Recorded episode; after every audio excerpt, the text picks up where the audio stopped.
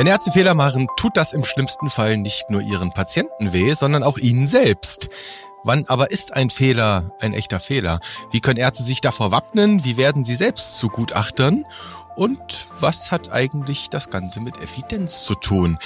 Damit herzlich willkommen zu einer neuen Episode vom Evidenz Update Podcast. Wir das sind Präsident der Deutschen Gesellschaft für Allgemeinmedizin und Familienmedizin der DGAM und Direktor des Instituts und Poliklinik für Allgemeinmedizin am UKE in Hamburg. Und hier auch am Mikrofon ist Dennis Nössler, Chefredakteur der Ärztezeitung aus dem Hause Springer Medizin. Moin, Herr Scherer. Moin in Neu-Isenburg, würde ich mal sagen. ich wollte gerade sagen, moin nach Hamburg, ich musste mir gerade verkneifen. Ja, hallo Herr Scherer, hier direkt mir gegenüber. Es gibt einen Fotobeweis in Neu-Isenburg, bei uns in der Redaktion im Studio. Warum sind Sie in der Redaktion der Ärztezeitung?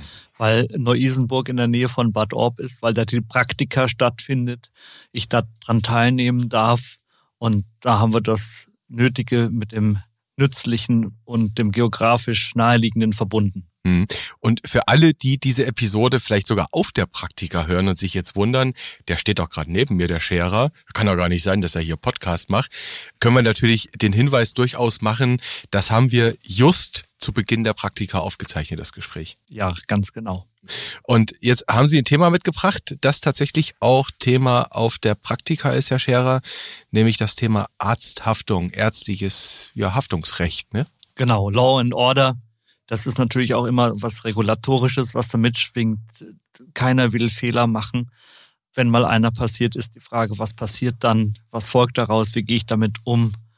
Was bedeutet das vielleicht auch forensisch oder gerichtlich? Kann im Zweifel ja für einen selbst auch bedeuten, bis hin zum Approbationsverlust, wenn man richtig Scheiße gebaut hat. Ne? Naja gut, das muss dann schon eine sehr gravierende Sache gewesen sein, die dann eventuell auch strafrechtlich relevant ist. Mhm. Aber natürlich ist es unangenehm, wenn Arzthaftungsfälle aufgearbeitet werden, wenn ich selber angeklagt werde. Und das kann schon zweimal in einem Arzt- oder Ärztinleben passieren, mhm. dass es zumindest ein sozialrechtliches Verfahren gibt. Richtig, ja. Da gibt es dann ganz viele Ebenen. Kassenarztrecht, ne? SGB V zählt dann im Zweifel auch, ne? Absolut. Und es gibt ja unterschiedliche Wege. Also das ist ja völlig normal, dass sich Patientinnen und Patienten schlecht behandelt fühlen. Das kommt jeden Tag vor. Die Frage ist, wie geht man damit um? Es gibt in Kliniken Lob- und Beschwerdemanagementportale. Es gibt Kummerkästen in Praxen. Es gibt die Möglichkeit der persönlichen Ansprache oder dann natürlich auch die Möglichkeit, die Schlichtungsstelle der Ärztekammer anzurufen oder über den medizinischen Dienst der Krankenkassen zu gehen. Und mhm. wenn das alles dann nicht der Weg ist, dann gibt es die Möglichkeit, sich einen Anwalt zu nehmen und ein zivilrechtliches Verfahren anzustrengen. Mal ja Hand aufs Herz, ganz persönlich. Haben Sie selbst schon mal oder in Ihrer ärztlichen Berufslaufbahn Situationen gehabt, wo Sie hinterher sagen, da habe ich ärztlich daneben gegriffen, das war nicht Lega Artis, was ich gemacht habe? Ich erinnere mich an eine Sache, da war ein befreundeter Kollege, ein Physiotherapeut, der in einer Klinik zu mir kam und tatsächlich in dieser buchstäblichen Tür- und Angel stand, also im Türrahmen stand, zwischen Tür und Angel. Es mhm. war wirklich eine Tür- und Angel-Situation, aus der ich gelernt habe, sowas nicht nochmal. Der hat mir Flecken am Rücken gezeigt. Ich habe mir das ganz kurz da im Türrahmen angeschaut, habe mich total verguckt, völlige Fehleinschätzungen Fehldiagnose zwischen Tür und Angel. Nur war das ein Kollege, mhm. der mir das nicht sonderlich übel genommen hat. Es war mir peinlich. Ich habe daraus gelernt, nie wieder etwas im Türrahmen, nie wieder etwas zwischen Tür und Angel. Mhm, also nicht so im Vorbeigehen. Genau. Mhm. Es war übrigens ein Herpes Zoster, den ich damals übersehen habe. Was hatten Sie seinerzeit diagnostiziert? Irgendwelche unspezifischen Effloreszenzen. Mhm. Ist aber auch sehr, sehr lange her, würde ich mhm. heute nicht mehr übersehen. Ja, okay, man lernt ja auch dazu. Und so richtig, sagen wir mal, ja, mit dem Staatsanwalt oder vielleicht selbst auch mit der Schlichtungsstelle konfrontiert gewesen? Haben Sie sowas schon erlebt? Nein, immer nur als Gutachter. Hm, aha, ja, da kommen wir nämlich hin. Weil das ist auch der Anlass, warum wir über dieses Thema sprechen, da auch der Bezug zur Praktika. Äh, Sie haben tatsächlich für alle, die nicht bei der Praktika sein konnten oder sich zuschalten konnten, der Hinweis, Sie haben dort ein Seminar, einen Vortrag zum Thema Arzthaftungsrecht, auch aus der Sicht eines Gutachters und die Erfahrungen, die Sie da so als Gutachter gemacht haben. Vielleicht sollten wir eingangs noch mal so ein bisschen skizzieren, wie das so ist, wie man eigentlich Gutachter wird, wie man da hinkommt, kann man sich da irgendwo bewerben, muss man da eine Zusatzweiterbildung zu machen und so weiter und so fort. Vielleicht arbeiten wir uns daran mal ab und dann schauen wir mal in so ja, archetypische, beispielhafte Fälle, aus denen wir vielleicht auch lernen können, aus denen Ihre Kollegen auch das eine oder andere mitnehmen können. Wie wird man denn Gutachter, Herr Scherer?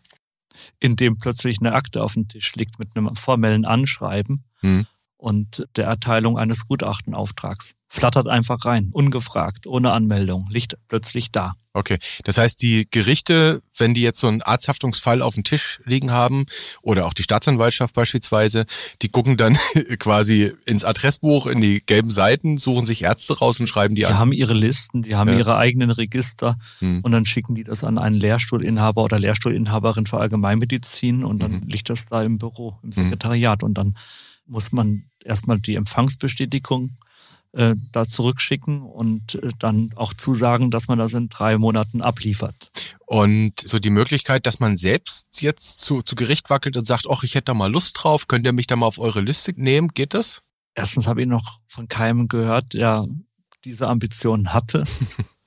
Vielleicht gibt es die Möglichkeit, sich bei Gerichten zu melden und zu sagen, setz mich mal auf die Liste, aber in der Regel haben wir alle genug zu tun mhm. und äh, ich kenne niemanden, der sich so wirklich drum reißt. Wenn es dann da liegt, macht man es natürlich, weil man dann jetzt auch nicht so äh, unbedingt sich davor drücken kann. Man mhm. kann jetzt nicht einfach sagen, ich habe keine Lust oder so. Das geht nicht? Nein, also das ist schon eine Bürgerpflicht, es ist auch eine Verpflichtung. Man kann natürlich von dem Gutachtenauftrag zurücktreten, wenn man sagt, das ist überhaupt nicht mein Fach, ist nicht mein Bereich, ich kenne mich nicht aus. Mhm aber habe keine Zeit, will nicht, habe keine Lust, das geht nicht. Mhm. Das heißt, das Gericht kann einen da schon wirklich in die Pflicht nehmen und ja. sagen, okay, ähm, da stellt sich natürlich die Frage, das ist ein wichtiger Punkt, den Sie angesprochen haben, dass Sie jetzt eigentlich noch keine Kollegin, keinen Kollegen kennen, der sagt, ich hätte da jetzt selbst Lust drauf, passt vielleicht dann auch gar nicht so in die, in die Berufsplanung. Nun kostet sowas sicherlich Arbeitszeit. Man muss sich da in Akten einlesen, muss Evidenzrecherche machen und dann ja eine gutachterliche Stellungnahme verfassen. Dann stellt sich die Frage, wie, wie wird das äh, honoriert? Also ich vermute mal JVEG, da wird es irgendeine Regelung geben, oder? Ja, da gibt es unterschiedliche Sätze, M1, M2, M3. Und das liegt dann bei M3, wenn es dann um komplexere Kausalitätsfragen geht, bei um die 100 Euro die Stunde. Die Stunde, okay. Und dann gibt man einfach an, so und so viele Stunden brauche ich dafür. Ganz genau. Mhm. Okay, gut. Ja, haben wir das schon mal mitgebracht. Dann könnte man natürlich noch fragen, so aus Ihrer Erfahrung, Sie haben es ja auch mit Kolleginnen und Kollegen zu tun, die auch gutachterlich tätig waren, lange Zeit und gutachterlich tätig sind. Haben die spezielle Kenntnisse, spezielle Fähigkeiten, die da vom Gericht verlangt werden? Oder reicht es eigentlich, ein ganz ordentlicher Facharzt in einem Gebiet X zu sein? Also ich kenne eigentlich keinen Lehrstuhlinhaber, Kolleginnen, Kollegen, der oder die noch nie so einen Auftrag bekommen mhm. hat. Das ist, glaube ich, völlig normal. Wenn man Professor für Allgemeinmedizin ist, dann kommen diese Gutachtenaufträge. Ist aber kein Muss. Mhm. Es gibt auch niedergelassene Kollegen, die das schon seit längerem machen. Der mhm. Bedarf ist einfach relativ groß. Und man muss natürlich auch dazu sagen, und das ist eigentlich auch ein Erfolg der letzten Jahre, dass sich durchgesetzt hat, dass immer ein Vertreter desselben Fachs begutachten muss. Mhm. Das heißt, wenn ich angeblich einen Schlaganfall übersehen habe, dann wird jetzt nicht Fachärztin für Neurologie oder Facharzt für Neurologie angefragt als Gutachter, sondern das muss dann, wenn es um eine Hausärztin, um einen Hausarzt geht, ein Allgemeinmediziner sein, der das Ganze begutachtet. Verstehe. Also im Prinzip wird immer geschaut, dass man aus dem jeweiligen Gebiet des betreffenden Kollegin oder Kollege findet. Ganz genau. Mhm. Und oft sind das natürlich auch Fälle, die sich sektorenübergreifend abspielen, wo mhm. die ähm, Patienten dann auch bei unterschiedlichen Kolleginnen waren und von unterschiedlichen Fachbereichen, mhm. vielleicht ambulant, dann waren sie mal zwischendurch in der Notaufnahme, dann waren sie wieder bei einem Orthopäden, dann wieder bei der Hausärztin, dann sind sie mal in die Klinik gekommen und dann ist die Frage, wo ist jetzt was passiert, dann muss man das alles aufarbeiten. Und dann ist man an so einem Fall auch mal schnell mit drei, vier Gutachtern zugange. Dann okay. trifft man sich vielleicht auch irgendwann vor Gericht wieder. Das kommt auch dann immer wieder mal vor, dass die reine schriftliche Erstattung eines Gutachtens nicht ausreicht, weil dann einfach um eine mündliche Erörterung gebeten mhm. wird und dann wird man eben zu Gericht geladen. Mhm, okay, und da muss man dann Rede und Antwort dort stehen. Jetzt wird mich natürlich tatsächlich auch noch so interessieren, aus Ihrer Erfahrung da als Gutachter. Äh, Sie sind natürlich, was jetzt die, die Aktenkenntnis betrifft, am Ende zur Schweigepflicht verpflichtet, so oder so. Ne? Einerseits natürlich, was das Ärztliche betrifft, andererseits natürlich sicherlich, da Sie dafür Gericht tätig sind. Aber können Sie aus den Fällen, mit denen Sie zu tun hatten, so den krassesten Fall mal skizzieren, den Sie erinnern? Anonym natürlich bespreche solche Fälle ja auch in den Seminaren oder jetzt auch in Bad Orb auf der Praktika, wie Sie es anmoderiert haben. Und ähm, ich mache das in der Regel so, dass ich das Alter mhm. verändere und auch das Geschlecht. Mhm. Aus der Hausärztin wird der Hausarzt, aus dem Patienten die Patientin, aber auch nicht verlässlich. Also wenn ich jetzt sage, ein 50-jähriger Patient, dann kann das trotzdem ein Patient sein. Ähm, also ein Patient um die 50 äh, kommt mir da in den Sinn, der seit mehreren Jahren Rückenschmerzen hatte, immer wieder drunter litt, sich auch immer wieder damit vorstellte und dann aber auch bei der Hausärztin mit akuter Verschlimmerung war. Der Patient hat gelegentlich Diclofenac und Cortison intramuskulär gluteal injiziert bekommen, also die berühmte Spritze. Mhm. Und wollte aber auch sonst keine anderen Therapien haben. Ja, die Hausärztin gab eben nach. Sie injiziert viermal innerhalb von acht Tagen Diclofenac und Solodicotin intramuskulär. Und dann kam es am Ort der Injektion zu einer Abszessbildung mit anschließender invasiver Streptokokkeninfektion und Sepsis und dann zum Worst Case, nämlich dem Multiorganversagen. Also der ist gestorben. Der Patient ist dann nach mehreren Monaten nach Injektion verstorben. Mhm. Okay. Das ist so der, Sie haben nach dem schwerwiegendsten oder hm. krassesten Fall gefragt. Das ist so der, der mit einem Sinn kommt. Hm. Und dann, also Diklo und Steroid, das ist die Tübinger Bombe. Weiß ich jetzt gar nicht. Das klingt so militaristisch, aber kann schon sein. Also der Begriff, der ist mir nicht ganz fremd. Ja. Die Tübinger Bombe, aber die ist ja seit Jahrzehnten schon raus aus der Regelversorgung hm. und hat mehr medizinhistorischen Charakter, dieser hm. Begriff. Okay, jetzt im konkreten Fall. Also da ist ein Patient, sagen wir, ein Patient, 50 Jahre alt, hat quasi rezidivierende Rückenschmerzen, kriegt regelmäßig IM diese Mischung verabreicht und ist nach einiger Zeit dann tot über diesen Verlauf, den Sie jetzt gerade skizziert haben. Was ist da Ihr erster Gedanke, wenn Sie sowas lesen, ohne dann eine tiefe Evidenzrecherche zu machen? Ja, fürchterlich. Ein fürchterlicher Verlauf. Ähm, IM-Injektion, Spritzenabszess, Sepsis, Multiorganversagen.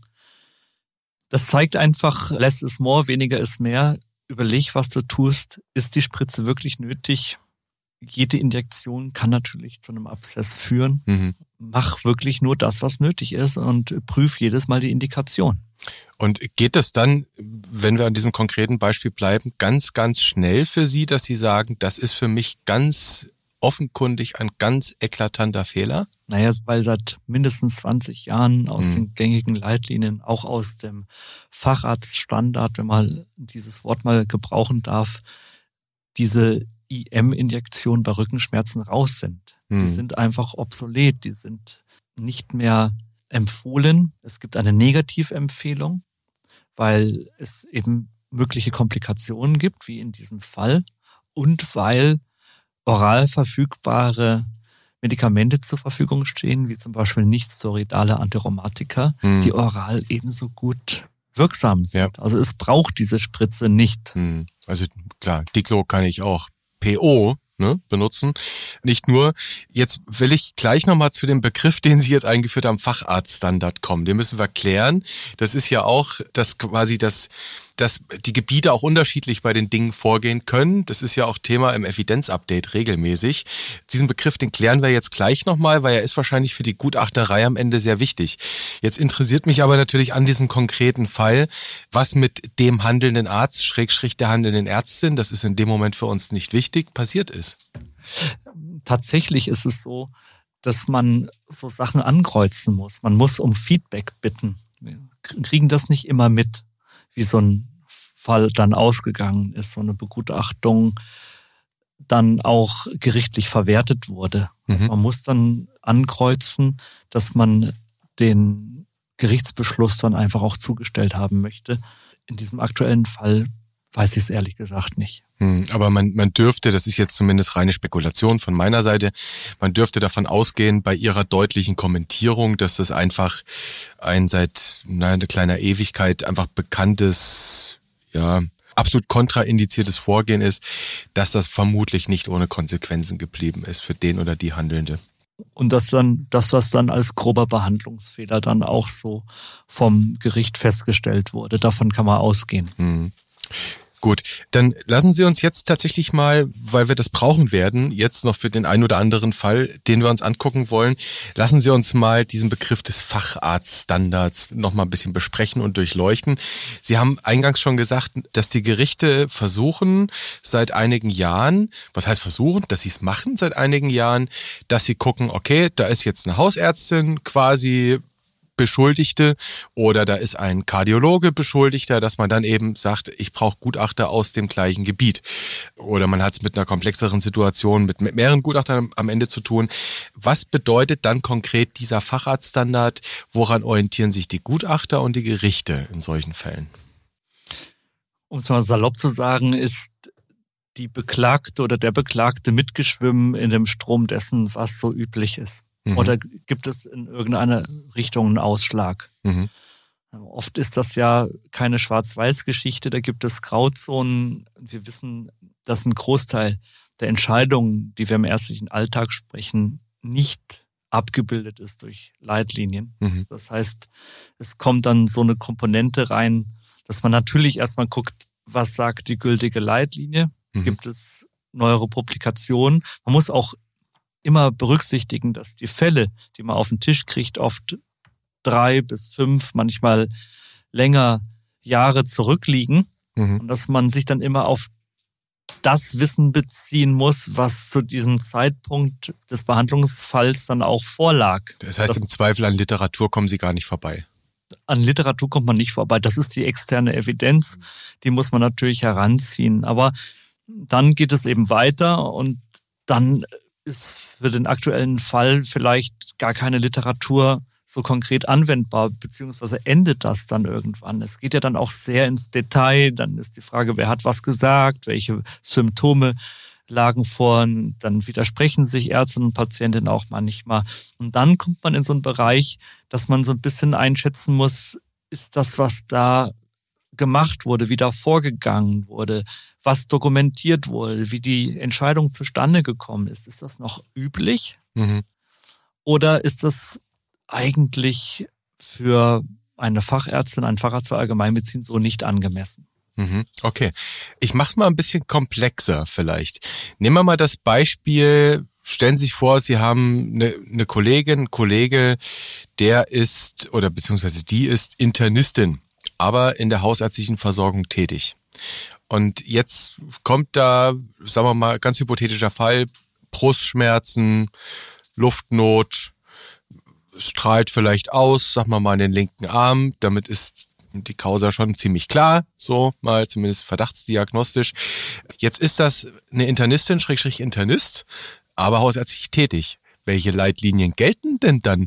Gilt dann ausschließlich die Leitlinie der DGAM, was zum Beispiel bei dem Thema Thoraxschmerz jetzt zu tun wäre, beispielsweise? Oder gelten dann auch die Leitlinien der ESC, der Kardiologen? Herr Nössler, die DGAM ist die wissenschaftliche Fachgesellschaft der Hausärztinnen und Hausärzte in Deutschland. Soweit bekannt, ja. ja. Ob das nur hausärztliche Internistinnen, Internisten sind, ob mhm. das Fachärzte für Allgemeinmedizin sind, da gilt natürlich die DGAM-Leitlinie, die DGAM-Leitlinien gelten. Mhm. Das sollte dann schon auch ein Gutachter sein, der Hausarzt ist. Ich mhm. lasse jetzt mal offen, ob das ein hausärztlicher Internist sein kann. Auf jeden Fall muss das ein hausärztlich tätiger Gutachter sein. Mhm. Dann ich, ich mache den Fall mal etwas komplexer vielleicht, weil es gibt eine Sache, die vielleicht gar nicht so einfach ist. Wir haben es ja hier immer wieder zu tun mit Dingen, wo das eine Gebiet zu einer anderen Einschätzung kommt als zum Beispiel die Allgemeinmedizin. Erinnern Sie sich an das Thema Lipide. Haben wir drüber gesprochen. Gab es diese fette Analyse, wo man herausgefunden hat, the lower the better ist in der Regel nicht the better, sondern the worst, ne? hatten wir herausgefunden. Und dann war das Credo der Degam, kann man auch in der hausärztlichen Leitlinie nachlesen, nur bei krassem Risikoprofil wirklich senken. Und die Kardiologen allerdings, die ESC, die sehen das etwas anders, das wissen wir auch. Die haben 55 als Ziel, ne? also Treat to Target. Nehmen wir mal an, ein Patient, der jetzt mit der Lipidtherapie behandelt wird, ist beim Hausarzt sowohl, dann hinterher vielleicht auch beim Kardiologen, dann gehen die beiden Gebiete im Zweifel ja unterschiedlich vor. Kann es da nicht auch zu einem gutachterlichen Konflikt kommen? Dann liegen am Ende zwei Gutachten am Tisch, der eine sagt Hü, der andere Hot. Ist das nicht auch so eine Konstellation, die denkbar ist? Jetzt haben sie es tatsächlich geschafft, in dieses eigentlich epidemiologieferne Thema, das Space-Theorem reinzumixen. Ja. Aber das ist natürlich die Diskussion, die wir ständig haben mit unseren Leitlinien, mit anderen Fachgesellschaften. Schlaganfall ist Schlaganfall, Demenz ist Demenz, Depression ist Depression und Myokardinfarkt ist Myokardinfarkt, egal ob der Patient, die Patientin in der Hausarztpraxis ist, in der Notaufnahme, in der Klinik oder sonst wo. Nein, eben nicht, weil mhm. das Setting bestimmte Vortestwahrscheinlichkeiten mit sich bringt, ein anderes Setting, andere Selektionsprozesse nach sich zieht oder Selektionsprozesse vorgeschaltet waren, wenn der Patient, die Patientin in der Notaufnahme aufschlägt. Das sind verschiedene Filterprozesse, die dann zu einer bestimmten Vortestwahrscheinlichkeit führen und ein Test auch unterschiedliche Implikationen und Aussagekraft hat. Also wir wissen ja, wir hatten das Thema bei Covid mehrfach, mhm. dass die Aussagekraft eines Tests natürlich auch von der Prävalenz eines bestimmten Settings abhängt. Genau. Und die Prävalenz eines bestimmten Settings hängt wieder von Selektionsprozessen ab. Mhm. Und jemand, der beim Kardiologen landet, der ist, wenn es gut läuft und es keine selbstständige Eigenüberweisung war oder Selbstüberweisung war, dann ist er durch einen Filterprozess gelaufen, der so aussieht, dass eine Hausärztin oder ein Hausarzt gesagt hat, ja, der muss dahin. Mhm. Und deshalb haben wir diese Diskussion ständig und überall und in der gesamten Leitlinienentwicklung, dass wir sagen, jeder Versorgungsbereich braucht versorgungsbereichsspezifische Empfehlungen, mhm. weil epidemiologische Implikationen unterschiedlich sind, Prävalenzen unterschiedlich sind und einfach Setting-Charakteristika. Mhm unterschiedlich sind. Und deshalb kann es schon sein, dass man dann ein ja, Facharzt für Allgemeinmedizin als Gutachter hat, mhm. weil es darum geht, wie wurde der Schlaganfall jetzt ambulant behandelt mhm. in der hausärztlichen Praxis. Und trotzdem hat man vielleicht noch im selben Verfahren einen neurologischen Gutachter, weil der Patient ja dann auch irgendwie zwischendurch in der Klinik war, auch stationär behandelt wurde und da gilt dann natürlich die Leitlinie der Deutschen Gesellschaft für Neurologie. Mhm. Wir versuchen natürlich auch immer, und da arbeitet die AWMF auch darauf hin, dass es nicht parallele Leitlinien zu denselben Themen gibt. Mhm. Aber entweder wir kriegen es hin in der interdisziplinären Leitlinie, in der nationalen Versorgungsleitlinie oder einer interdisziplinären S3-Leitlinie, oder wir müssen es eben auch hin und wieder mal fachspezifisch machen. Was wir anstreben, sind natürlich die interdisziplinären Leitlinien. Ja, ja. und da kennen wir natürlich dann auch die Sondervoten, die zumindest Hinweise geben können auf Besonderheiten. Ja, aber auch, auch in den interdisziplinären Leitlinien mhm. trennen wir nach Setting. Mhm. Dann mischen wir uns in so einer Leitlinie nicht in das ein, was in der Klinik passiert. Ja, ja. Und wollen dann natürlich auch als Legam auch nicht groß äh, dazwischen gefunkt kriegen, wenn wir sagen, was in der Hausarztpraxis mhm. Gültigkeit hat. Also ich sag mal, Klassiker Brustschmerzen, akuter Myokardinfarkt, ne, wissen wir ja epidemiologisch, wenn jemand mit einer Apnoe, mit Brustschmerzen ins Krankenhaus kommt, ist die Vortestwahrscheinlichkeit, dass es wirklich ein Infarkt ist, sehr viel höher, als wenn das gleich in der Hausarztpraxis passiert. Ne? So ist es, ja. genau.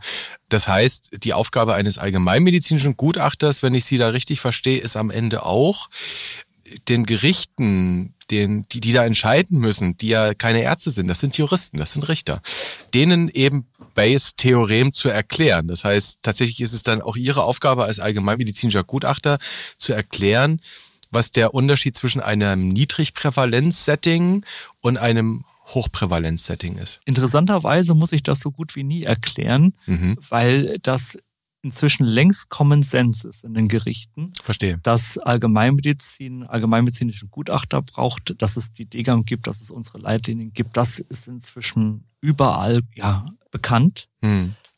Man darf auch nicht vergessen, dass die Fragen, die einem gestellt werden, oft sehr detailliert abgeschichtet sind.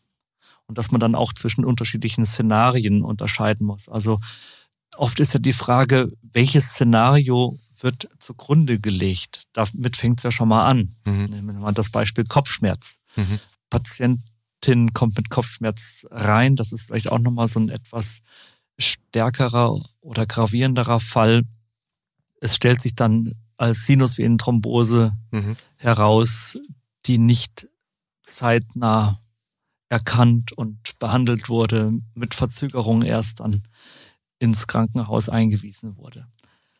Bei sowas ist dann natürlich die Frage, wurden die Red Flags abgefragt, erkannt, wurde zum Beispiel danach gefragt, ob das ein Kopfschmerz ist, der in seiner Intensität oder Qualität so noch nie aufgetreten war, ob das ein Kopfschmerz mit neurologischen Begleitsymptomen war, mit Sehstörungen, mit Erbrechen, vielleicht einer Hirndrucksymptomatik, mit Pupillenveränderungen, mit Schwindelgefühlen. Also gibt es Red Flags. Hm. Gab es die Red Flags zum Zeitpunkt der Vorstellung? Wie wurde dokumentiert? Wurde nach den Red Flags gefragt? Und da kommt man dann in so Bereiche rein, wo vielleicht dann nicht ganz akribisch dokumentiert wurde mhm. und wo dann auch hin und wieder Aussage gegen Aussage steht und gesagt wird, ja, ich hatte Sehstörungen, ich habe das auch gesagt. Und vielleicht von ärztlicher Seite es dann heißt, nee, also Sehstörungen oder neurologische Symptome lagen nicht vor. Mhm. Und dann muss man sich als Gutachter wieder an das Gericht wenden und sagen, jetzt, liebes Gericht, sagt mir mal, wie es wirklich war. Welches Szenario lege ich jetzt zugrunde? Wenn ihr mich danach fragt, hätte früher reagiert werden müssen, hätte eine zeitnahe Bildgebung stattfinden müssen, hätte eine neurologische Überweisung oder sogar eine Klinikseinweisung erfolgen müssen. Mhm. Das heißt, man muss dann immer schauen, welches Szenario wird zugrunde gelegt. Mhm. Man darf sich nicht dann aufs Glatteis führen lassen, dass man selber sich auf die Darstellung einer Seite schlägt. Man muss dann notfalls das Gutachten splitten und das in Szenario A und B einteilen, je nachdem, welche Sachverhaltsdarstellung zutrifft. Und dann wird das einfach sehr abgeschichtet beantwortet. Das können 20 Fragen sein, das können fünf Fragen sein, das ist sehr unterschiedlich. Aber die Menschen, die so eine Klage anstrengen, die fühlen sich ja geschädigt, die fühlen sich nicht richtig behandelt, die haben eine, auch ein Leiden, das möglicherweise bleibend ist, eine mhm. Behinderung. Mhm. Und dann ist die eine Frage erstmal, gibt es einen Befunderhebungsfehler? Befunderhebungsfehler. Das ist insofern ganz spannend. Also Sie haben jetzt gerade zig Dinge aufgeworfen, die ich total interessant finde. Stichwort Dokumentation ist sowas. Jetzt haben Sie gesagt Befunderhebungsfehler. Vielleicht können wir das mal ein bisschen abarbeiten. Befunderhebungsfehler heißt das letztlich, es geht vor Gericht in so einem Arzthaftungsverfahren gar nicht darum, dass das Gericht herausfinden will, hat der oder die die richtige Diagnose gestellt, sondern es geht eher darum, hat der oder die die richtige Diagnostik gemacht. Und mit Blick auf das Thema Dokumentation hat er das, was vorliegend war, richtig befundet, dann auch entsprechend dokumentiert. Das ist ein guter und wichtiger Punkt, den Sie da ansprechen, weil eine Patientin, ein Patient nicht das Recht auf eine Diagnose hat, sondern das Recht auf die korrekte Diagnostik und die korrekte Behandlung und deshalb eigentlich auch das Recht auf eine korrekte Arbeitshypothese. Und da kommen wir dann zu diesem fraglichen Befunderhebungsfehler. Wenn ich das Gefühl habe, ich wurde geschädigt durch einen Fehler, muss ich als klagender Patient beweisen, dass dem so ist, dass die Handlung, die ärztliche Handlung wirklich auch zu meinem jetzigen eingeschränkten Gesundheitszustand geführt hat. Gelingt es mir allerdings nachzuweisen, dass es hier sich um einen Befunderhebungsfehler handelt. Das heißt, dass es einen Befunderhebungsfehler im Sinne unvollständiger Anamnese, unvollständiger Diagnostik gab, dann gibt es die sogenannte Beweislastumkehr. Und dann muss ich wiederum als Beklagter belegen, dass mein Fehler nicht kausal mit dem herabgesetzten möglicherweise lange anhaltenden Gesundheitszustand in Verbindung hm. steht. Ich bleib mal bei dem Beispiel, das Sie eben gemacht haben mit der Dame, die in die Praxis kommt mit Kopfweh. Im Zweifel hatte sie vielleicht zu dem Zeitpunkt sogar schon Petechien. Äh, sowas in der Richtung. Sie hatten jetzt schon die CSVT genannt, die zerebrale Sinusvenenthrombose, die da eine Arbeitsdiagnose sein könnte, mit der man weiter vorgeht.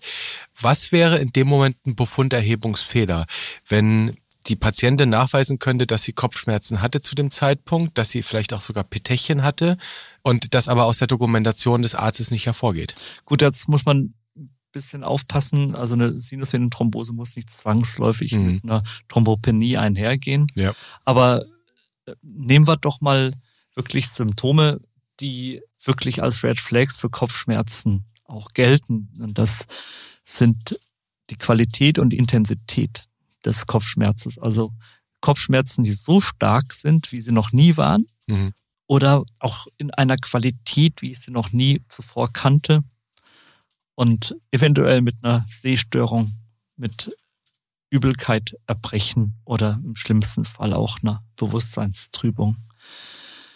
Wenn ich danach überhaupt nicht gefragt habe, mhm. nichts gefragt, nicht gecheckt, nicht dokumentiert, nicht neurologisch untersucht. Das heißt, im, im besten Fall bin ich auf der sicheren Seite, wenn ich wirklich dokumentiere, dass ich das gefragt habe. Genau. Mhm. Also wenn da zum Beispiel steht, dass die Hirnnerven intakt sind, dass die Sensibilität, die Motorik, die Koordination intakt sind. Mhm. Wenn da etwas steht in der Dokumentation, aus der herauskommt, dass man eine gute Anamnese gemacht hat, dass man die Red Flags abgefragt hat und dass man einfach auch neurologisch untersucht hat. Mhm. Und dass die Patientin zu dem Zeitpunkt dann auch neurologisch unauffällig war. Mhm. Je klarer und akribischer dokumentiert wurde, desto deutlicher ist dann natürlich auch, ja, ich habe das gecheckt, habe das angeguckt. Mhm. Okay. Also ganz wichtig, glaube ich, an der Stelle der Hinweis Dokumentation, Dokumentation, Dokumentation. Wer schlampig dokumentiert im Zweifel und das vor Gericht rauskommt, kann sich schon allein deswegen Ärger einhandeln oder macht das Gericht im Zweifel sogar aufmerksam. Naja, es macht die Sache unglaublich schwer. Also das zieht die Verfahren unglaublich in die Länge wenn wenig bis gar nichts dokumentiert ist, weil dann einfach die Frage aufkommt, wie war es denn nun? Was bleibt der Richterin oder dem Richter anderes übrig, als dann die Klägerin, wenn man sie noch fragen kann, was ja auch leider manchmal nicht der Fall ist, irgendwie herauszufinden, wie war's? Also hm. dem Richter bleibt nichts anderes übrig, als beide Seiten zu befragen. Hm. Und dann muss man natürlich auch bedenken, dass so ein Fall mehrere Jahre dann auch zurücklag mhm. und sich viele dann einfach auch nicht mehr erinnern können. Mhm. Wenn ich sie heute behandle, zusammen an einem Tag in einer Reihe mit 30 bis 40 anderen Patienten und ich werde dann nach fünf Jahren gefragt, ob sie bei ihren Rückenschmerzen Taubheitskribbelgefühle und eventuell Paresen hatten im rechten Bein. Tja, Weiß ich nicht, ob ich das, wenn ich es nicht aufgeschrieben habe, nach fünf Jahren noch weiß. Wahrscheinlich nicht. Mhm. Das zieht die Sache dann extrem in die Länge. Mhm. Dann kommen oft so Sachen wie, naja, in unserer Praxis ist allgemein das und das üblich. Ich mache es eigentlich immer so, Komma, das. Mhm. Und dann liegt es am Richter mhm. oder an der Richterin, diese Darstellung auch als ja, Sachverhaltsdarstellung anzuerkennen dann wird man als Gutachter meistens gefragt, ja, ist es so nachvollziehbar, dass das so immer gemacht wird? Ist das in anderen Praxen auch immer so, dass immer gefragt wird, Wiedervorstellung bei Verschlechterung und Persistenz? Das ist ja dann auch oft so eine Sache, dass so eine Behandlungskette abreißt, dass ein Patient, eine Patientin länger nicht mehr da war. Dann fragt man sich, warum? Was mhm. ist in der Zwischenzeit passiert? Warum hat sich da was verschlechtert, ohne dass da nachgehakt wurde? Dann heißt es natürlich sehr oft, ich sage den Patientinnen und Patienten eigentlich immer, kommt wieder, wenn es nicht besser wird oder sich verschlechtert. Mhm. Und das sind dann immer so Situationen. War es wirklich so? Was wurde genau besprochen? Mhm. Und wenn da nichts dokumentiert ist, dann zieht das so ein Verfahren unglaublich in die Länge. Mhm, verstehe. Also, Hörerinnen-Tipp, Hörertipp, dokumentiert. Und im Zweifel dokumentiert eben auch Hinweis sich wieder vorzustellen, wenn irgendwas passiert. Jetzt hatten Sie gerade angedeutet, so eine wahrscheinlich nicht ganz untypische Konstellation, dass jemand in der Praxis ist und beklagt irgendwas und man hat das geprüft und ne, gefährlich abwendbare Verläufe versucht auszuschließen hat sich Red Flex genähert und hat dann festgestellt, da ist im Moment nichts, ja, radikal gefährliches und hat dann dieser Person gesagt, ja, dann komm doch mal wieder oder im Zweifel überweist man zum gebietsärztlichen Kollegen.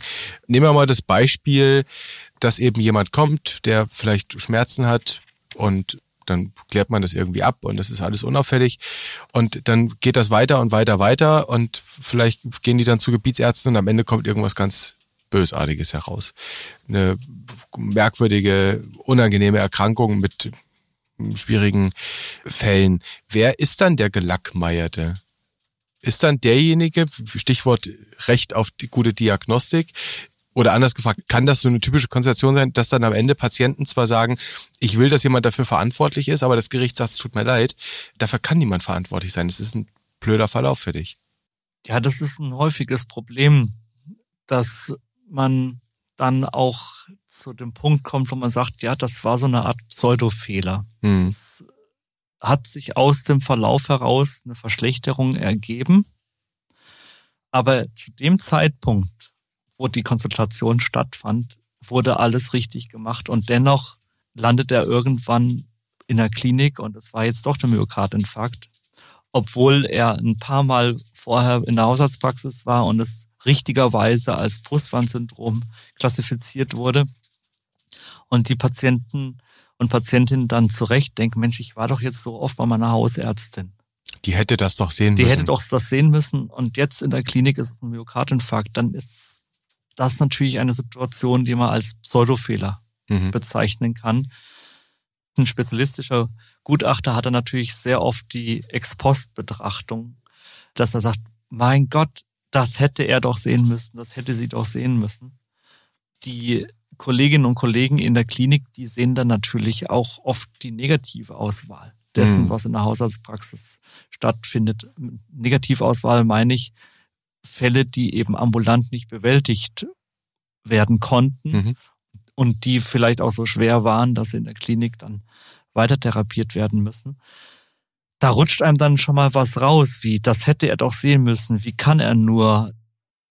Aber das sind sehr ungute Äußerungen. Mhm. Die sollte man sich wirklich verbeißen mhm. oder verkneifen, weil das dann natürlich auch einen gewissen Haftungsanspruch triggert und die Patientinnen und Patienten das Gefühl haben, jetzt war ich immer wieder bei meiner Ärztin. Und dennoch ist das passiert. Und auch die in der Klinik haben gesagt, das hätte sie eigentlich sehen müssen. Hm. Da muss man wirklich sehr aufpassen und sich von den gravierenden Umständen nicht in so eine Ex-Post-Falle locken lassen. Also das ist auch wirklich ein Appell an die Klinikskollegen, da ein bisschen achtsam zu sein. Hm. Also der Gutachterjob ist jetzt nicht geeignet, sagen Sie, auf der einen Seite Kollegen-Bashing zu machen und auf der anderen Seite ähm, neue normative Kriterien vorzugeben, wie etwas zu sein hat. Es ist ein Detektivjob, es ist mhm. eine ganz akribische Detailarbeit. Mhm. Ich muss die Behandlungssituation vor mir sehen. Mhm. Das ist oft wie so ein Puzzle, mhm. das nie vollständig ist, wo immer Puzzleteile fehlen. Aber ich muss ungefähr ein Gefühl davon haben, wie krank war die Patientin, wie sah sie aus, wie hat sie sich gefühlt, was hat sie gesagt, was hat die Ärztin gesagt, was wurde gefragt, was wurde gemacht. Mhm das ist ähm, ja wie bei so einem Tatort ungefähr, dass man so eine Szenerie nachstellen muss, gedanklich nachstellen muss. Mhm. Und das ist eine unglaubliche Arbeit, dieses Puzzle vor seinem inneren Auge entstehen zu lassen. Und da ist man so stark mit beschäftigt, dass, dass man sich den Luxus moralisierender Werturteile gar nicht mehr erlauben kann also der Gutachter ist da insbesondere auch Forensiker in seinem Fach. Hm, bleiben wir nochmal bei diesem Pseudofehler, den Sie da angesprochen haben. Wahrscheinlich eine Konstellation, die es eben nicht so selten gibt.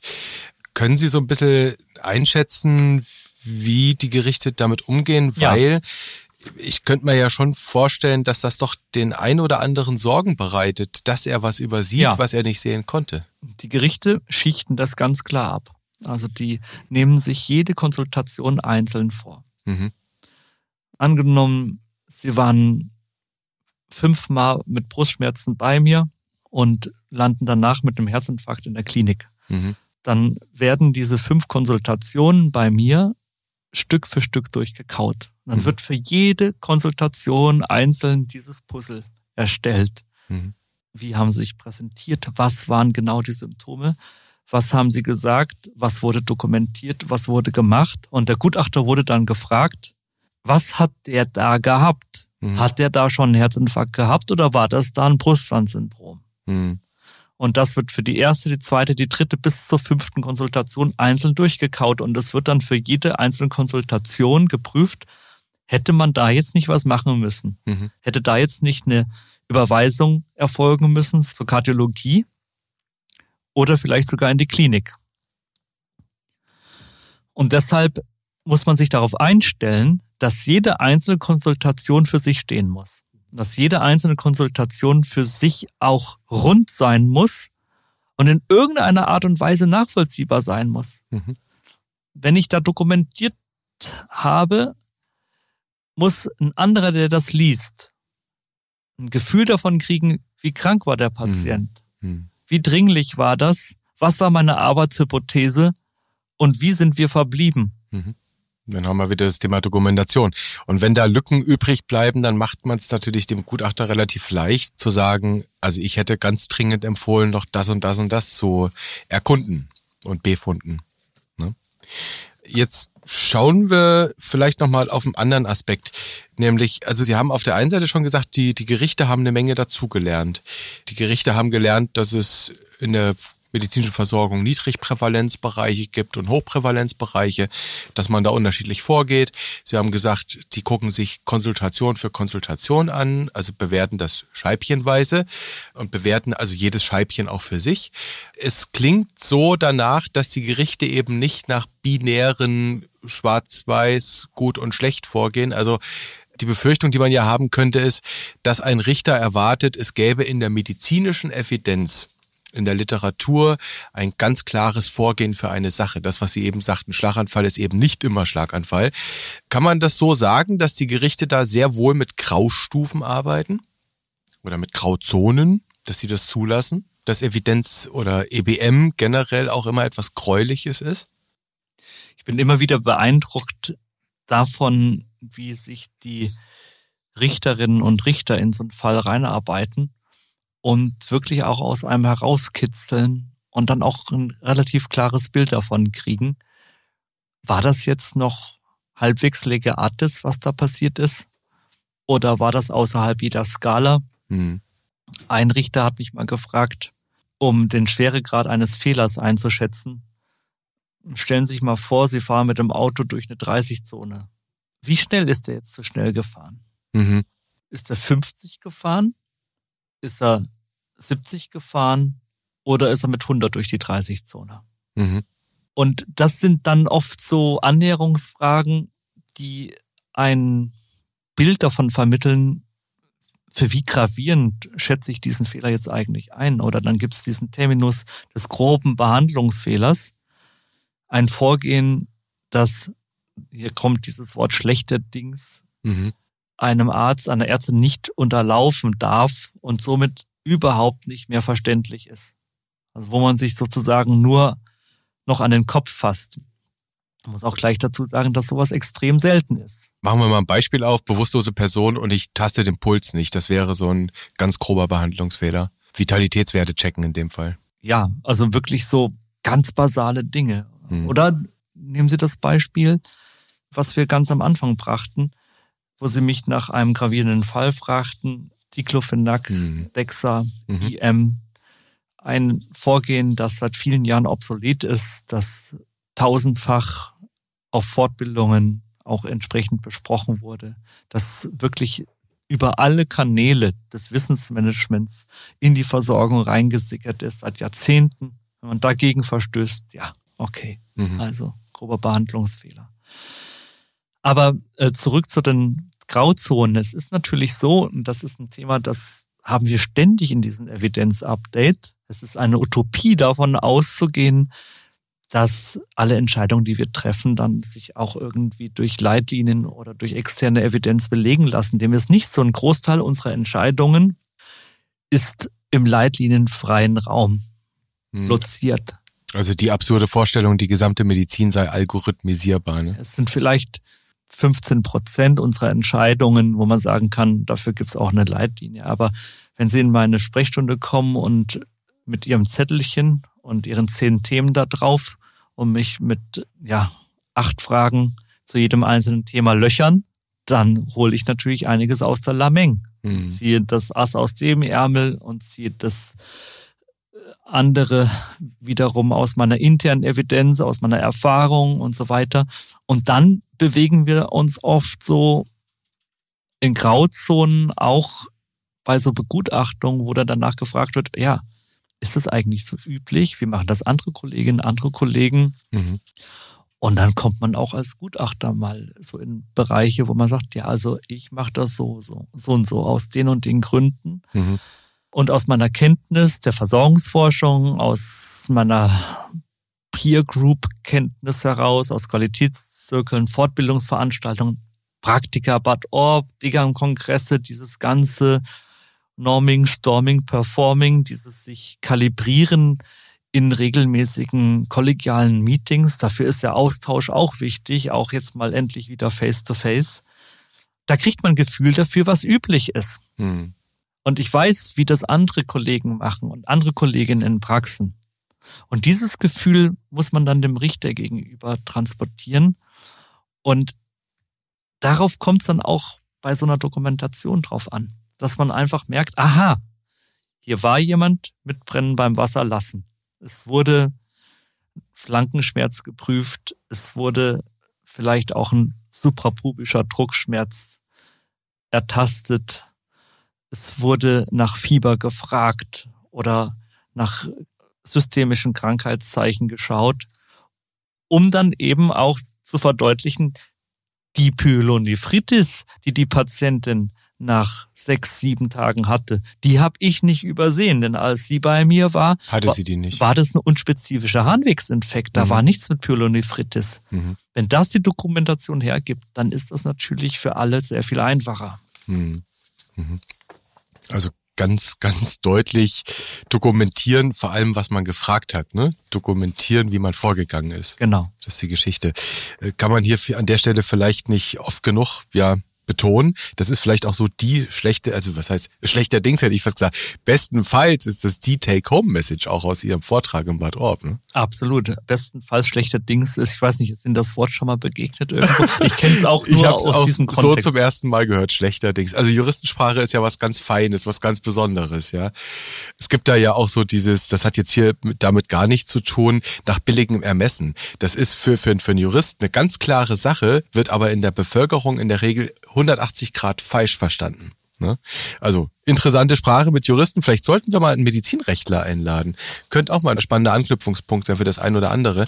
Vielleicht gucken wir zum Ende hin noch, irgendwie kommen wir ja in diesem Podcast an Corona nicht vorbei, Herr Scherer. Gut. Also von mir aus hätten wir da heute guten Bogen drum machen können. Ja, machen wir es vielleicht kurz zum Ende hin, weil es gehört nun mal irgendwie dazu. Man merkt ja auch, es, gewisse Dinge renormalisieren sich. Wir, wir ordnen viele Dinge auch ein. Viele andere Themen drängen auch wieder in den Vordergrund. Aber tatsächlich so, ja, Corona muss ja ist ja ein ärztliches Thema. Da müssen die Leute ja was tun. Und nun wissen wir von den vier Millionen bekannten einstmals infizierten Menschen sind gut 90 Prozent im ambulanten Setting behandelt worden, die meisten davon bei den Hausärzten. Und jetzt kann man da natürlich, ja, diagnostisch, glaube ich, nicht wirklich einen großen Fehler machen, weil nach RKI-Empfehlung klinisches Bild sofort Test, ja, das ist eine relativ klare Nummer.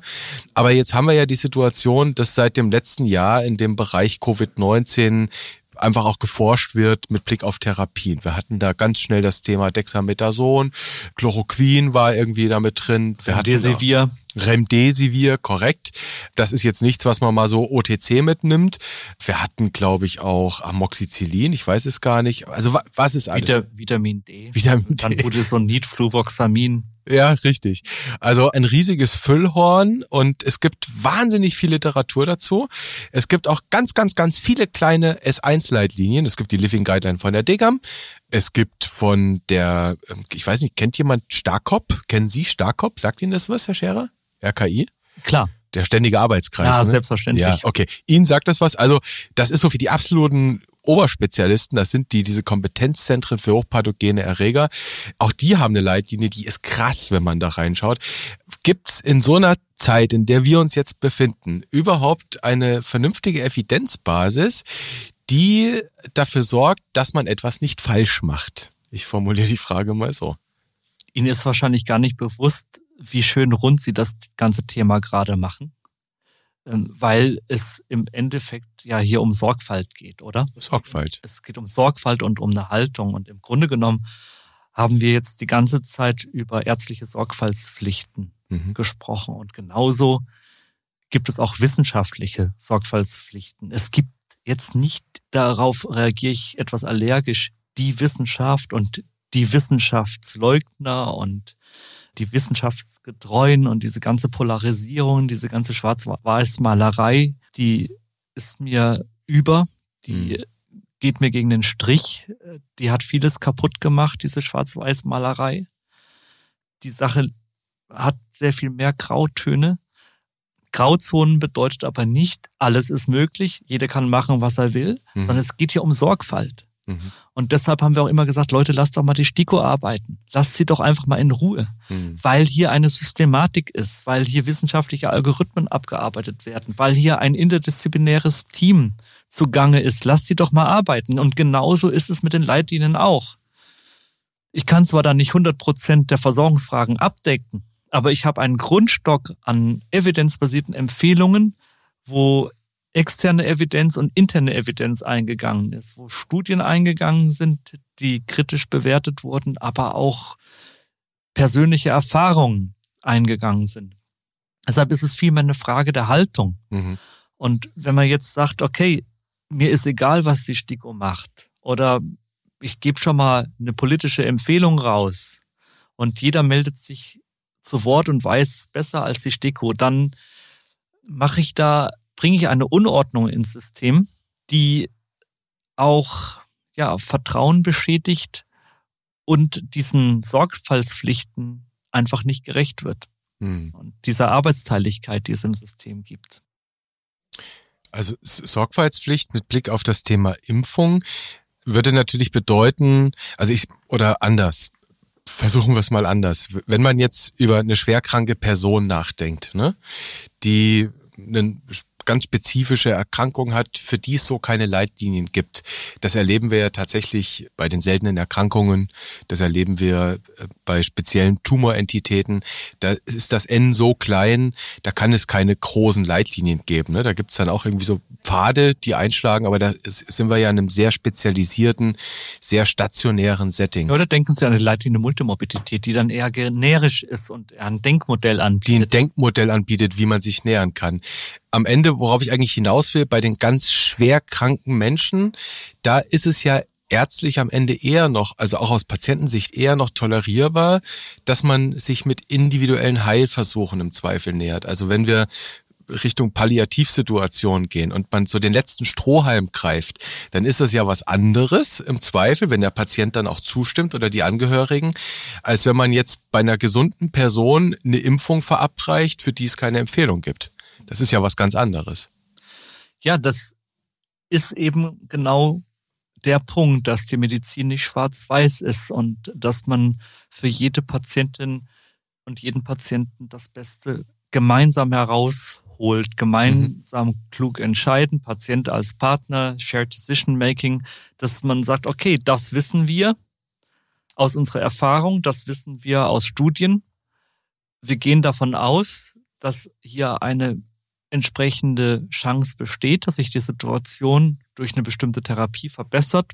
Es gibt die und die Risiken und dann muss man unbedingt die Patienten mit ins Boot holen und mhm. versuchen dann, das gemeinsam abzuwägen. Also die Lösung ist dann das gemeinsame Sprechen darüber und das Thema, was wir eigentlich auch schon relativ oft hatten, die gemeinsame Entscheidungsfindung. Und das Dokumentieren. Das wäre eben gut, wenn irgendwo dann steht, was besprochen wurde und man ein Gefühl davon kriegt, was da eigentlich gelaufen ist. Hm. Okay. Also was ich an der Stelle mitnehme, wir hatten eingangs die IM-Mischung aus Diclo und Dexa, die vermeintliche oder die gerne auch genannte Tübinger Bombe, ganz klar Off-Label, nicht nur Off-Label, weil es keine Indikation gibt, sondern weil es seit Ewigkeiten eben eine klare Ansage gibt, Finger weg, das gehört sich nicht, das ist verboten, das ist böse. Aber was ich da jetzt von Ihnen mitnehme, ist, es geht gar nicht um Off-Label und On-Label, das ist nicht der springende Punkt. Es kann Gründe geben, wo Off-Label richtig ist, wo das gemeinsam getragen wird. Es geht um die Frage, wie ist der Weg zu der Entscheidung? Ganz genau. Wir haben in unserer äh, Living Guideline Covid-19 haben wir Kann-Empfehlungen, die den Off-Label-Einsatz mhm. erlauben. Mhm. Also zum Beispiel Budesonid bei Covid-Patienten, mhm. Fluvoxamin bei Covid-Patienten. Genau. Beides Off-Label. Evidenzbasis relativ dünn. Das Bedürfnis, etwas in der Hand zu haben, ist groß. Also haben wir uns da in einer Mischung aus Top-Down und Bottom-Up-Ansatz dann eben auch in Kenntnis der Grauzonen, die es eben sehr oft gibt in der Versorgung, dann für diese Kann-Empfehlung entschieden. Mhm. Es bleibt kompliziert, aber es gibt einfache Tipps, um mit dem Komplizierten zurechtzukommen. Und einer der Tipps jetzt am Ende war, seid sorgfältig, prüft die Dinge ab, denkt nicht binär, denkt nicht schwarz und weiß, wacht euch immer oder stellt euch immer den Weg vor, den ihr gehen wollt. Und wenn ihr einen Weg gebt, dann schreibt auf, wie ihr ihn gegangen seid. Genau, dass wenn ihr euch das selber durchlest in drei bis fünf Jahren, dass ihr euch selber wieder dran erinnern könnt und genau wisst, ja, aha, das habe ich gemacht aus dem und dem Grund und dazu stehe ich auch noch heute. Mhm, genau, gute Gründe. Herr Scherer, Super. Vielen Dank für ja diese Einblicke in die Gutachterei, in das Thema Arzthaftungsrecht, in ja ganz krasse, bösartige Fälle, die in die Hose gehen, aber eben auch die Grauzonen. Das war jetzt mal das Gespräch heute. Da bedanke ich mich sehr. Jetzt wünsche ich Ihnen, jetzt hätte ich fast gesagt, Sie brauchen den Vortrag ja gar nicht mehr hören. Wir spielen den Podcast aus in Bad Orb. So weit nicht wollen wir mehr halten. Nicht mehr halten. nicht mehr halten, sorry. Sie müssten den nicht mehr halten, genau. So weit wollen wir da nicht gehen. Ich glaube, Seminar, das wissen alle Zuhörerinnen und Zuhörer, ist nochmal was völlig anderes als ein Podcast, wenn man auch ins Gespräch gehen kann, diskutieren kann. Insofern, aber der Podcast ist natürlich dann ein Hörtipp für alle Teilnehmerinnen. Komm mal nochmal reinhören, sich das nochmal bisschen, ja, rekapitulieren, was der Scherer da gesagt hat. Beim Joggen, beim Radfahren. Ja, super. Also vielen Dank an dieser Stelle. Viel Freude, viel Erfolg in Bad Orb. Ich wäre dieses Jahr auch wieder gern dabei gewesen. Ich hoffe dann nächstes Jahr wieder. Dieses Jahr passt es leider gar nicht. Ich richte Grüße aus nach Bad Orb.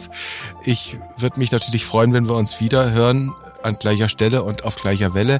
Aber ich muss Sie natürlich fragen, wie das mit der Klippe ist und ob da jemand dranhängt möglicherweise ein stacheliges Virus, was Ach, da baumelt. Oh, sowas gibt's? Oh je. Na gut, also dann vielleicht mit Stacheln. Wir werden diese Klippe ganz genau betrachten. Herr Scherer, vielen Dank. Gute Reise. Bleiben Sie fröhlich und gesund. Und irgendwann bauen wir das Studio mal in Hamburg auf. Sehr gerne. Vielen Dank. War mir eine große Freude. Danke. Tschüss. Tschüss.